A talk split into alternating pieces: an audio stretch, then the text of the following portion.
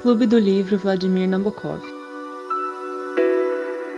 Coloque seu fone de ouvido, pegue o livro no colo e venha ler com a gente.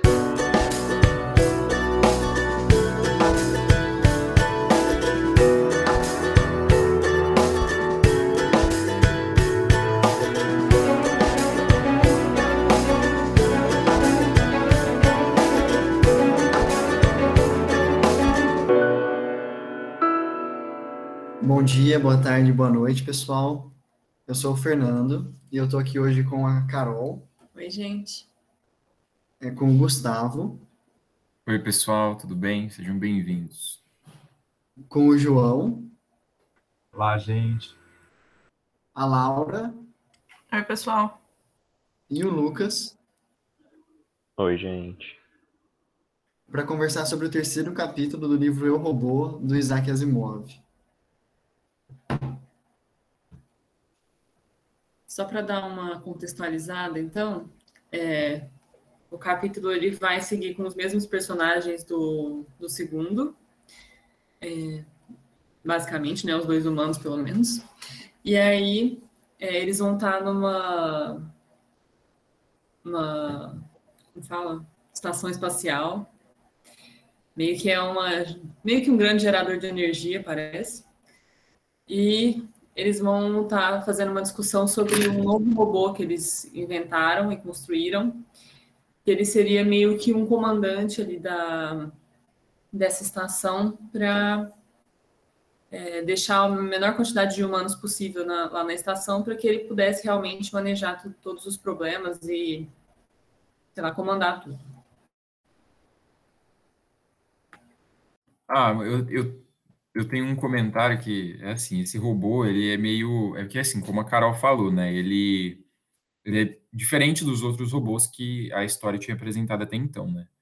Quais eram esses outros robôs? Era o, o, o robô que ficou girando, né, em círculos, é, que era muito avançado para a época. E aí tinha os outros dois robôs que os, os caras, os cientistas, usaram lá para se colocar em perigo para testar a que, que eram robôs mais obsoletos, né? E aí esse robô novo, né, que se chama Kuti, né, é, o que é muito engraçado esse nome, porque ele, ele não tem nada de nada assim, ele, ele é, mano, bom. E aí o modelo dele é o QT1, que é um modelo mais avançado e aí ele tem ele tem tipo consciência mesmo, ele, ele desenvolve o raciocínio, ele tem dúvidas. Ele é um robô filósofo, né? Muito engraçado. E esse robô ele começa a questionar a sua própria existência, né? Ele foi criado ali com um determinado propósito. No entanto, ele ele começa a questionar a sua própria existência, né? Tipo, ah, mas de onde que eu vim, né? Por que que eu existo? E ele começa a ficar meio paranoico nisso, né? Nessa questão, ele começa a ficar meio maluco. E aí os caras começam, né, a explicar para ele, né? Ah, não, é, a gente criou você para você ter o, unicamente a finalidade de, de ficar aqui na estação para a gente não vir mais, né? E aí ele começa, mano, a se usar da lógica para falar que não. Tipo, não, essa explicação não faz sentido, porque eu sou uma espécie superior, ele, ele se coloca enquanto uma, uma espécie superior realmente, assim, porque é, ele tem o corpo duro, e aí ele tem, tipo, as brisas eletrônicas dele, né? É, e é engraçado porque tem um trecho, mano, eu percebi que esse robô é um robô kantiano, velho. Ele, ele é um robô kantiano, porque olha o que ele fala, até salvei aqui o negócio. Só preciso achar. Maldito robô kantiano, velho. Espera aí que eu vou encontrar aqui o, trecho que ele fala, mano. E, nossa, parece que você tá lendo Kant mesmo. Aqui, achei. Vou ler um pouquinho antes também, porque para fazer mais sentido, né? É, eles estão num debate, né? O robô e os dois caras. E aí o, o- os caras falam para ele, ah, não, porque você tem que ler os livros, né, que estavam ali disponíveis. E ele, aí ele responde, né? Os livros? Eu li os livros, todos eles. São muito engenhosos. E aí o cara, ele interrompe e aí ele pergunta, bom, se você leu, o que mais pode ser dito, velho? você não pode contestar a evidência que eles contêm. Você simplesmente não pode. E aí o robô responde, né? Por favor, Paulo, é claro que eu não os considero uma fonte válida de informação, né?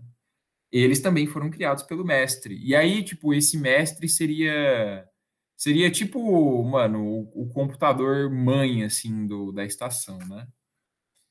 E foram feitos para vocês, não para mim. É, tipo Deus, né? Ele é, então, assim, mano, tudo que vem do ser humano, ele, ele desconsidera, tá ligado? É, e aí ele continua, então.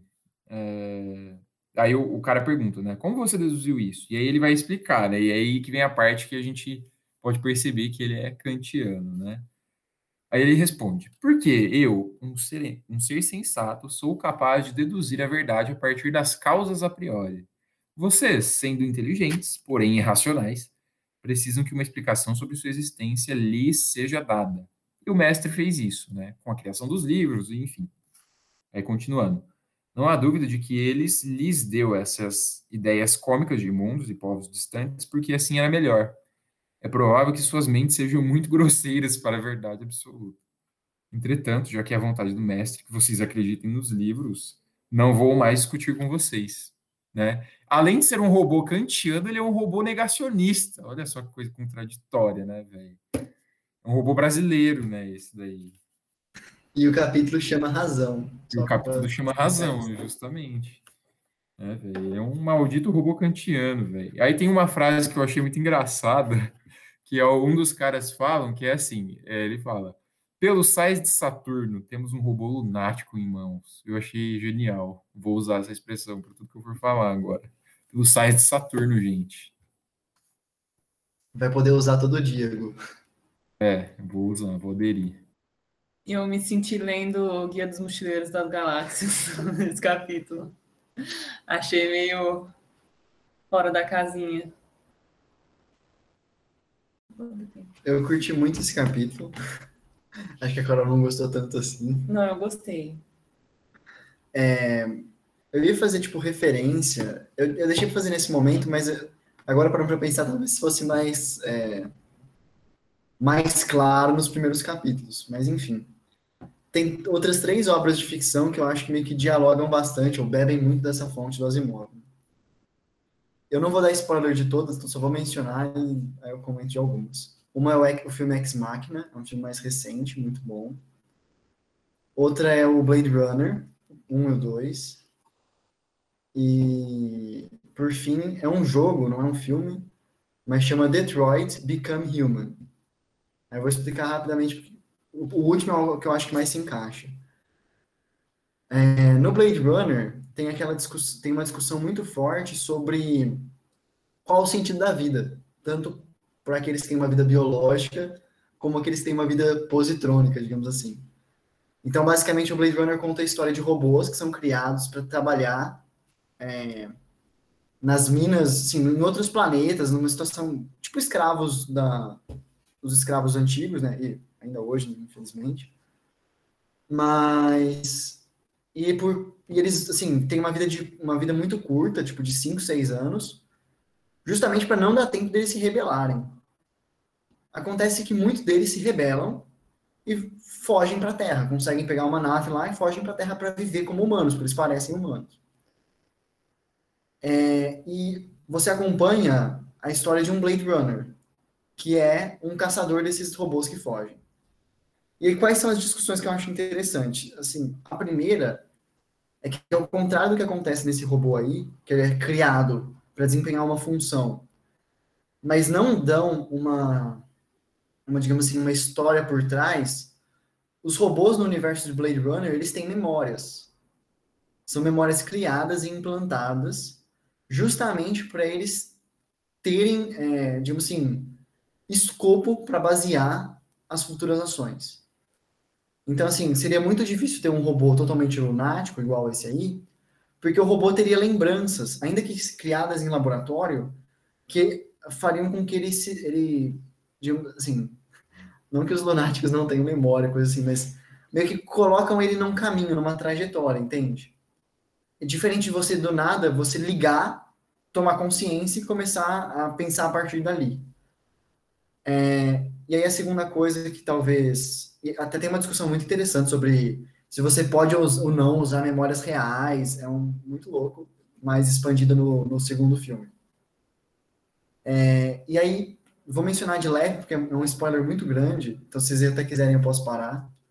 Não sei se... Bom, eu vou comentar, não vou dar o spoiler inteiro, mas assim, digamos que o segundo filme ele explora muito essa questão de se os robôs seriam uma nova espécie ou não, justamente focando na, na questão da reprodução. É, e aí, só para concluir, falando do terceira obra de ficção, que eu acho que é que mais se encaixa aqui, é um jogo que você acompanha três linhas narrativas. Você acompanha três robôs, você controla esses três robôs. Um é um detetive, outro é uma robô, tipo, dona de casa, digamos assim, uma nursing robô, algo nesse sentido.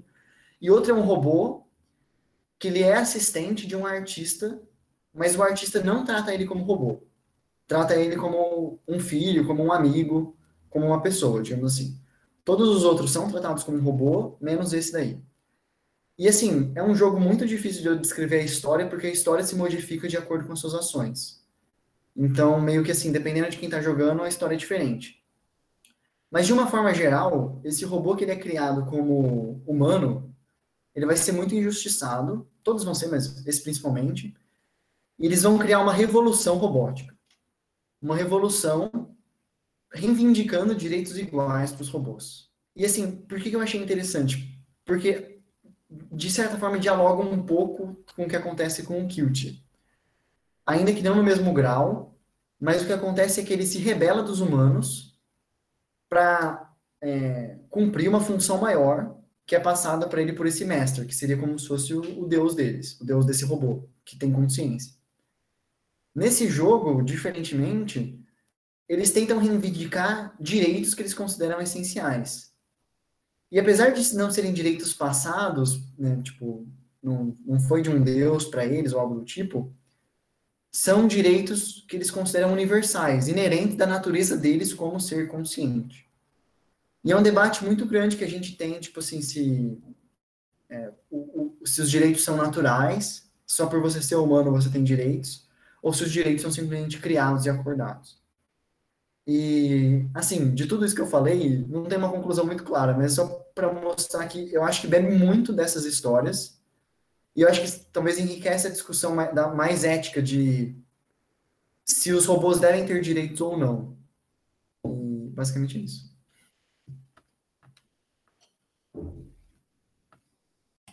Eu queria voltar no negacionismo que o Gustavo falou que eu fiquei pensando que ele tem até dó de chamar o robô de negacionista, pensando no, contexto que a gente coloca como negacionista, porque esse robô ele segue uma lógica. Então ele segue um raciocínio lógico que é muito coerente, diferente do que hoje a gente chama de negacionismo, que é simplesmente negar. Então eu fiquei pensando que eu tenho dó de chamar um, esse robô de negacionista. Eu vou ser mais breve, que eu já falei muito com um monte de digressão. Mas assim, eu discordo. Porque tem uma parte que ele fala, eu acho que é mais pro final, que ele fala, olha, esse, isso mostra o problema da nossa razão. A razão, se você escolher as premissas corretas, você consegue chegar em qualquer conclusão. Então, meio que os negacionistas têm uma lógica, eles têm razão, eles são seres pensantes. Só que eles escolhem as premissas completamente erradas. É tipo assim, nossa, é, sei lá, por que, que a Terra tem que ser redonda? Se eu coloco, pega um globo, se eu colocar um prédio aqui e soltar, ele vai cair. Então a Terra não pode ser redonda, tem que ser plana para as coisas ficarem em pé, tal. Tem uma lógica, só que é uma lógica furada. Entende? Porque parte de premissas erradas. Mas se você pega o que você estava falando das lembranças, tipo, se você parte do nada, a lógica que você seguiu é a partir de um momento que aí você pega. Tudo bem, você pode continuar pegando premissas furadas, mas eu acho que esse vazio do passado, tipo, essa, esse vazio anterior, faz com que talvez a lógica que você siga a partir do zero faça mais coerência do que quando você tem o, o, o, o tem um passado e começa a seguir uma lógica assim, não sei se faz sentido. Aí eu concordo totalmente, Laura. Eu tô, concordo também com a, com a Laura, velho. Tipo, é, os negacionistas, velho, tipo, eles têm todo. Eles foram expostos às informações, só que eles simplesmente falam, não, isso aí não, não, não é verdade. E é bem louco, assim, a discussão que eles colocam no livro, porque como, se, como o Fernando disse, assim, tem uma, essa parte eu gostei muito, já, eu até grifei, que o cara fala, pode-se provar qualquer coisa que se queira com a razão, friamente lógica, se for escolhidos os postulados apropriados.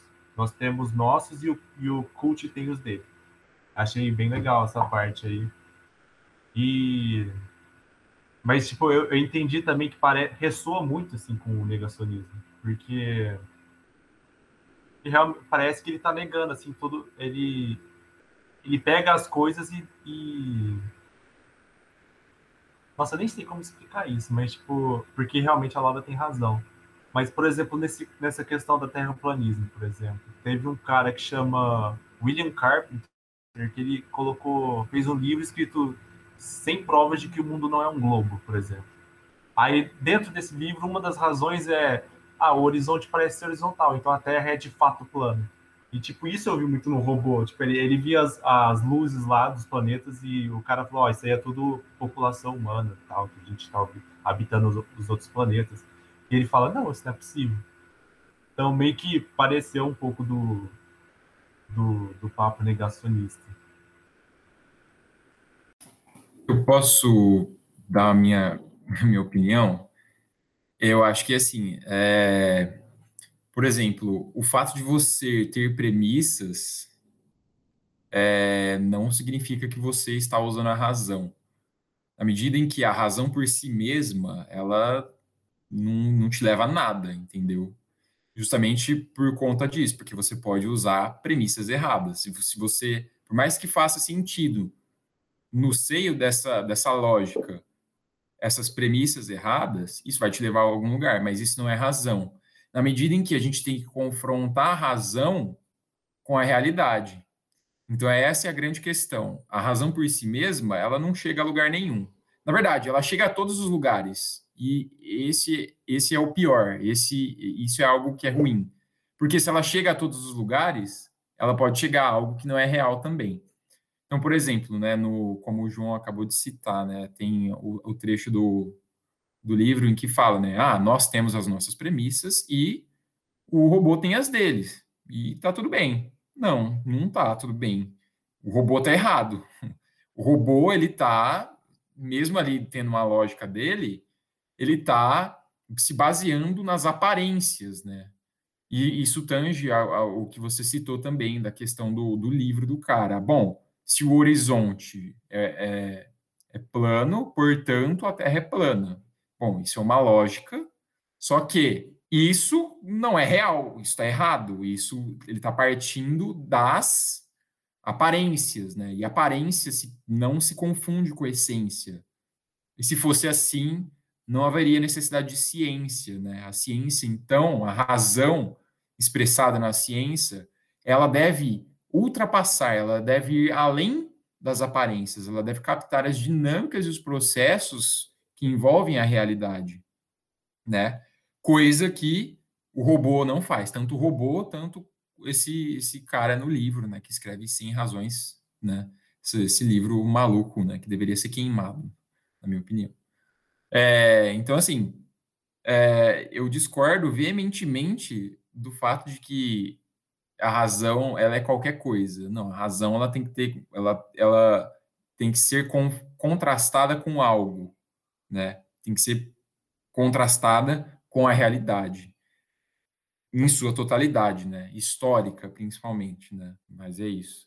Por exemplo, só continuando aqui, vamos estender, velho. Agora a gente entrou numa brisa que eu gosto. É, o Kant ele fala, né, que uh, nós seres humanos temos é, categorias de conhecimento a priorísticas. Então, ou seja, a gente cria formas de conhecimento desde que a gente nasce. No entanto, a experiência sensória ela, é o que, ela é a base desse conhecimento. E aí, em determinado momento, a grosso modo, o Kant diz para a gente também que o número, que é a realidade em si, ela é impossível de, de ser alcançada. Só que isso é uma concepção. Olha eu aqui, né? É, falando que o Kant está errado. Quem sou eu, né? Mas essa é uma concepção é, um pouco é, equivocada de realidade, porque a realidade ela não é uma, ela não é algo imutável, ela não é algo, ela não é um número, ela não, ela não é algo ali tal como nos diz Platão, né? Algo que está acima da gente que a gente nunca vai alcançar. Na verdade, não. A realidade ela é um processo. Ela é, a realidade ela é contraditória, né? Ela é, ela contém em si, nas suas afirmações, as suas próprias negações. E a partir do confronto entre afirmação e negação, ela é, há, nas palavras de um autor que eu gosto muito, que vocês sabem qual é, que eu não vou estar falando aqui, é, há uma supra-assunção, que é uma elevação. Né? E, e, é isso, essa é uma concepção dialética, né, de contraditória e dialética de realidade. Então eu acho que, tipo, é, a, dá sim para a gente entender a realidade nos seus processos, né? Basta a gente tentar ali captar ela de uma forma é, que situe ela num, num, não enquanto algo uno, estático, mas em seus processos, né? Mas enfim, brise aí um pouco, eu só queria complementar aí essas questões, mas é isso. Se ninguém tiver mais nada para falar nesse sentido, eu queria trazer uma, uma questão que eu acho que a gente não abordou muito, que eu achei que esse capítulo ele fala aborda muito a questão da religiosidade é, escancaradamente e, e eu acho que ele fala principalmente sobre é, a necessidade que a gente tem de raciocinar. Óbvio que a gente pode ter alguns tipos de crença, mas a gente tem que raciocinar em cima delas. E tem um trecho que ele fala aqui que eu achei interessante, que o robô fala assim: há certas coisas que não nos cabe indagar. Nesse sentido, procurou apenas servir sem tentar discutir. E aí eu achei que é meio que uma crítica, ia dizer velada, mas acho que não. É, dessa questão de você fazer as coisas sem, sem pensar realmente, sem raciocinar sobre, a, sobre aquilo. Então, pelo menos eu, eu senti essa religiosidade muito forte no capítulo. Eu concordo totalmente também. Eu fiquei pensando muito, e eu fiquei pensando assim, como é louco a partir do momento que você não consegue essa busca por tentar entender de onde vem, e a partir do momento que a lógica que você faz, que talvez seja furada, não condiz, você busca uma coisa que seja do além, assim, então se chama de mestre. E isso eu achei essa, essa, essa, esse paralelo, assim, com religião muito louco. Inclusive, aquilo que a gente foi comentando coletivamente de um ser que surgiu sem memória, sem nada, ele faz exatamente o mesmo caminho que as religiões fizeram, né? Que é você primeiro dar Sim, não é exatamente o mesmo. Não tem, não tem aquela parte animista de ele falar, ah, o mestre é, sei lá, essa cadeira. Mas tem isso de colocar numa, força suprema. Não, o mestre, eu não sei, só chegou até mim por um ser superior e eu vou seguir, que é o que aconteceu na, na maioria das religiões. É, eu ia fazer um comentário sobre aquilo que. Mas é que é um pouco misturado, então vou fazer agora, porque é um pouco do que a Carol falou, a Laura também, e o João e o Gustavo. É, quando ele fala lá do aquele trecho que o João leu, que você pode provar qualquer coisa com as premissas corretas, com a razão fria, pouco depois ele fala assim: no fundo, no fundo, tudo se resume a isso. Os postulados são baseados em assunções, não sei como. Em coisas que você assume e são mantidos pela fé. Tudo no, nada no universo consegue balançar isso. Então, assim, a gente pode discutir o que for. No fundo, no fundo, tudo se resume à fé, no que você acredita. Nas premissas mais básicas que você escolhe acreditar. Então, assim, eu me lembro muito bem, uma, num texto que eu li uma vez, se eu não me engano era do Nietzsche, que falava que a ciência não é nada mais do que a fé no método. Você escolhe acreditar que por meio daqueles resultados você vai obter uma resposta mais próxima da realidade. E é assim, é óbvio que ele não está ele não tá falando isso tipo, criticando a ciência. Ele está falando isso mais no sentido de é, de questionar, obviamente, mas assim, o que vai avaliar se a ciência, se a gente deve escolher o caminho da ciência ou o caminho da religião não são simplesmente o que a gente coloca no início, né? As premissas do início, mas o resultado final. Então, assim, com a ciência você consegue explicar e prever a realidade e melhorar a utilidade e o bem-estar humano, pensando de uma forma mais utilitarista. Né? Então, é, parece que esse talvez seja o melhor caminho para se escolher, se, essa, se esse resultado for realmente alcançado. É óbvio que aí a gente entra num outro questionamento, né? se realmente esse progresso melhora o bem-estar humano. Existem vários questionamentos, mas os meus questionamentos também podem ser feitos também da religião. Se você acreditar cegamente numa religião, numa teoria conspiracionista, melhora a realidade humana? Talvez não, mas é, talvez não melhore a, a utilidade, o benefício, o bem-estar humano. Mas explica e prevê a realidade? Aí, menos ainda, né?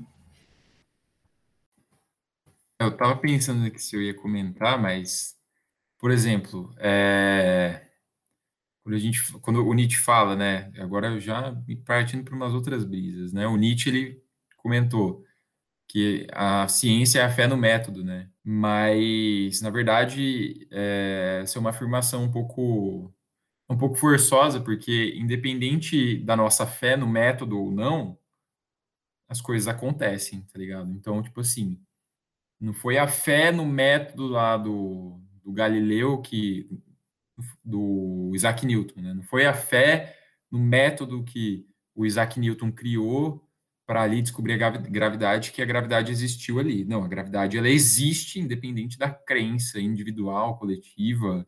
É, antes mesmo dele descobrir ela, ela já estava existindo, né? É, então a gente tende a a problematizar essa questão da ciência, é, mas eu acho que a gente tem que ter a percepção de que a realidade ela é algo externo à nossa consciência, né? A realidade, por mais que, por exemplo, a gente não não conheça certas coisas, é, isso não quer dizer que a gente nunca vai conhecê-las. Exatamente, né? Fatos negados continuam sendo fatos, né? Exatamente isso, sabe?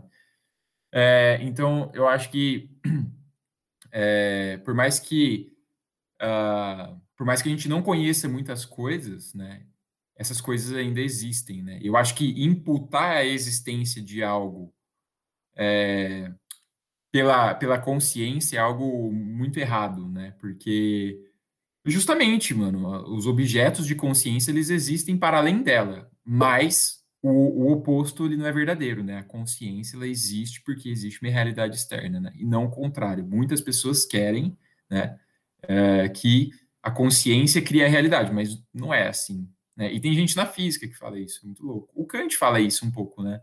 É, o método dele é um pouco, um pouco disso, né? Que é a consciência que vai, vai criando. E na verdade eu acho que não, é muito pelo contrário, né?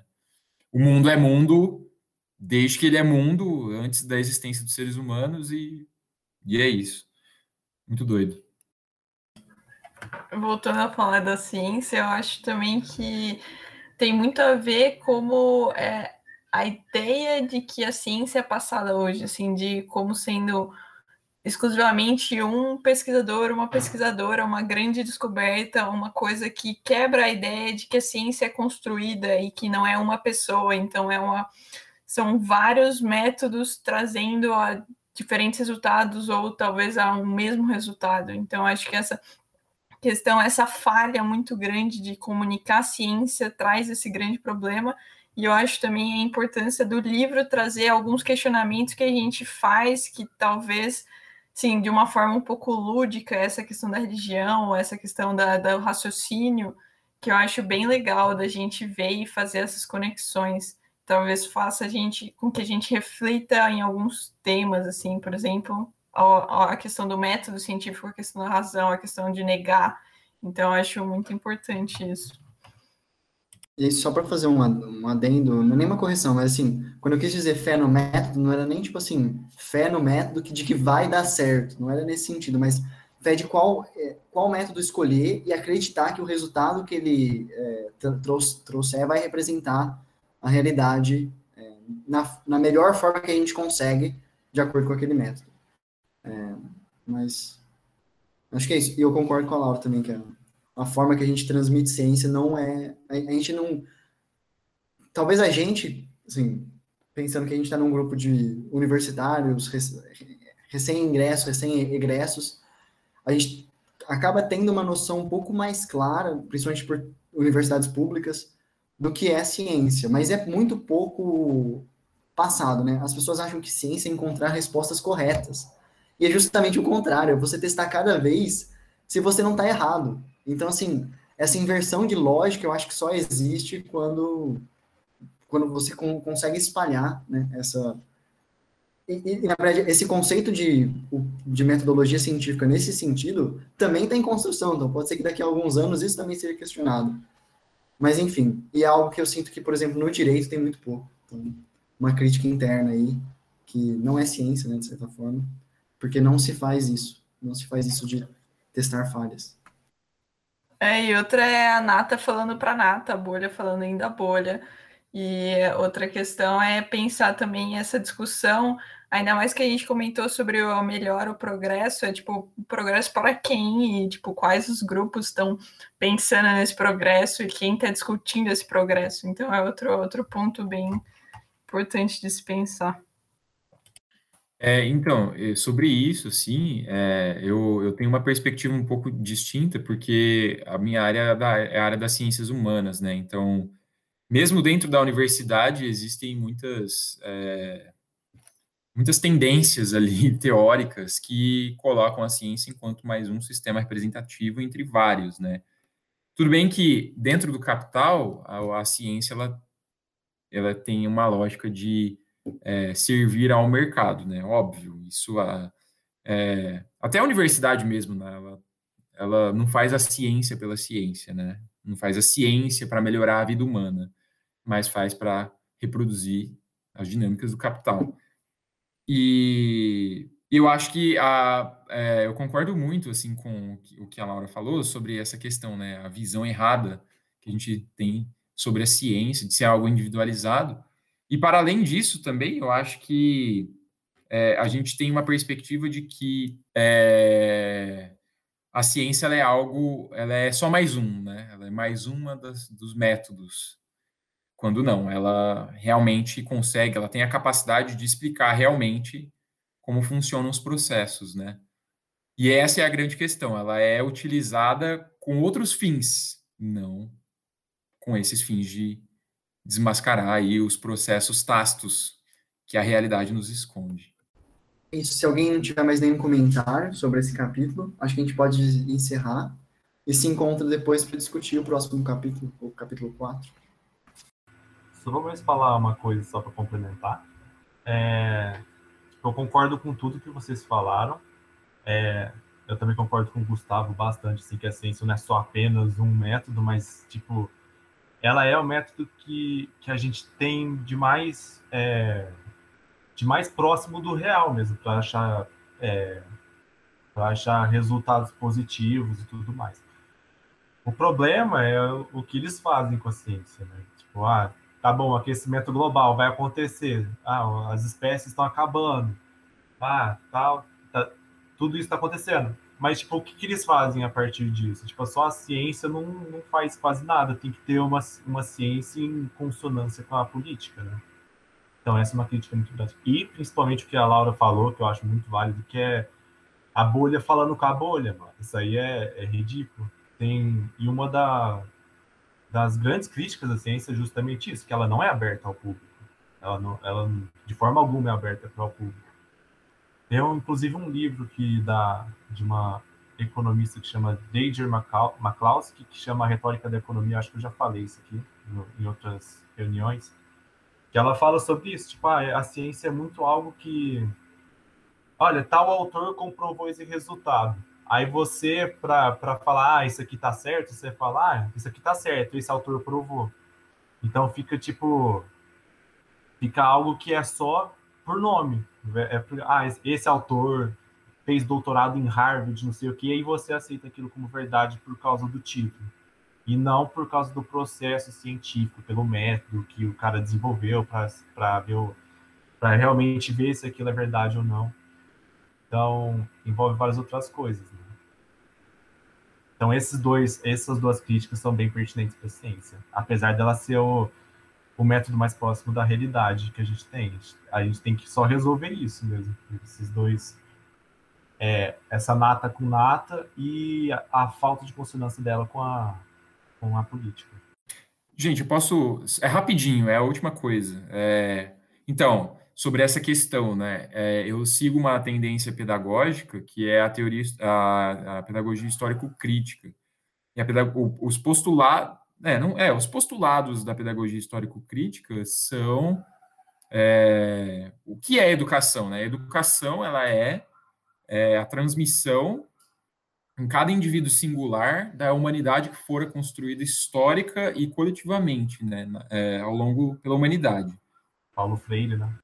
Não, esse é esse é Demerval Saviani, que é um autor da, da pedagogia histórico-crítica. O, Apareceu bastante. O Paulo Freire ele é ele é um autor mais puxado pro ali pro para a escola nova e tudo mais, né? Então, é, dessa tendência pedagógica da qual eu me afeiçoo muito, ela o que, que, deveria ser feito? É a socialização do saber sistematizado, é a socialização dos saberes da ciência. Né? Essa é a grande questão. Não é culpa da própria ciência que ela é que, ela é, que poucas pessoas têm acesso a ela, mas é culpa do nosso, nosso modo de produção, que separa trabalho intelectual e trabalho manual. E essa separação é a condição fundamental para ele continuar existindo, né? juntamente com a divisão do trabalho.